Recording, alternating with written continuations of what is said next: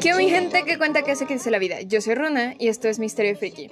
Hoy les quiero hablar de un anime que causó bastante controversia, entre comillas controversia, cuando salió. Pero que a mi parecer es un buen anime, una historia bastante interesante y sus personajes, algunos me parecen muy muy bien estructurados. A primera vista, parece que Beastars es una versión más realista de Zootopia. Ya sabemos que Disney nunca ha sido tan explícito en cuestión de muerte o sangre o cosas así. Por lo menos en el aspecto de Disney y Pixar. Ya si nos metemos más a Marvel, a Star Wars, o sea, ya un poco más de sus otras franquicias. Corríjanme si estoy mal, yo le voy a decir franquicias, pero me refiero a esa parte. Este es más explícito, pero sí, enfocándonos. Pixar y Disney nunca ha sido tan explícito y la ventaja de los animes es que siempre han sido más explícitos u open mind, como lo quieran ver, en el aspecto de la muerte, sangre, LGBTQ+, sexo, muertes, cosas así. Pero si nos ponemos a ver su universo, es muchísimo más realista que el de Zootopia. Porque en Zootopia lo que más que llegamos a ver son ataques, o sea, y literal ataques que nadie murió, o sea, todos siguen vivos.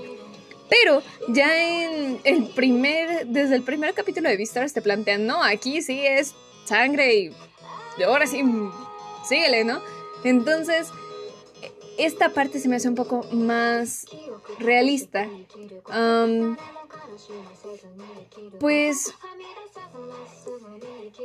Sí, es más compleja. Aquí muestra la verdadera complejidad de la dinámica entre carnívoros y herbívoros, entre depredador y presa, como lo quieran decir. Abordan un poco más sobre la complejidad de ser un herbívoro, porque literal, por lo que vemos, es como que es que si eres un herbívoro, tienes ventaja solo por el hecho de ser herbívoro y no tienes más puestos, tienes más, más cosas por el hecho de ser herbívoro para evitarse la discriminación. Y por la parte de carnívoro tienes que reprimir todos tus instintos, tienes que hacer un montón de cosas que realmente querramos o no verlo, o díganme si estoy loca, pero son aspectos que podríamos inclusive identificar con nosotros. Por ejemplo, ¿no les ha pasado que han recibido algo o lo que sea, o ven que alguien lo recibe y hasta esa persona se cuestiona, ¿me lo están dando por mi trabajo o por el qué soy o el quién soy o el cómo soy?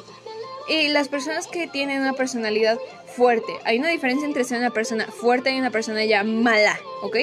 Y sabemos que nada es blanco y negro, entonces una persona, digamos, problemática. No, una persona fuerte que dice, a ver, yo te digo esto, pasa esto, o sea, yo te expongo mi punto, pero estoy dispuesto a cambiarlo si es que tú tienes buenos argumentos.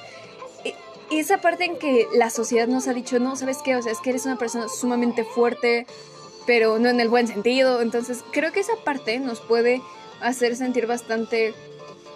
Bueno, a mí me gusta pensar que es como una versión más simplificada de lo que viven algunas personas en el día a día considerando todas las reglas que nos ha establecido la sociedad.